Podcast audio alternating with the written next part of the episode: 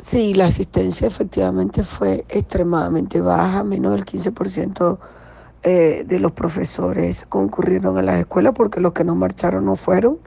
Los salones prácticamente vacíos, los estudiantes, pues los padres, muchos anunciaban que, que era difícil que iniciaran las clases el 9 y en realidad hubo baja asistencia y todos estos días ha sido así, oíste, todos estos días.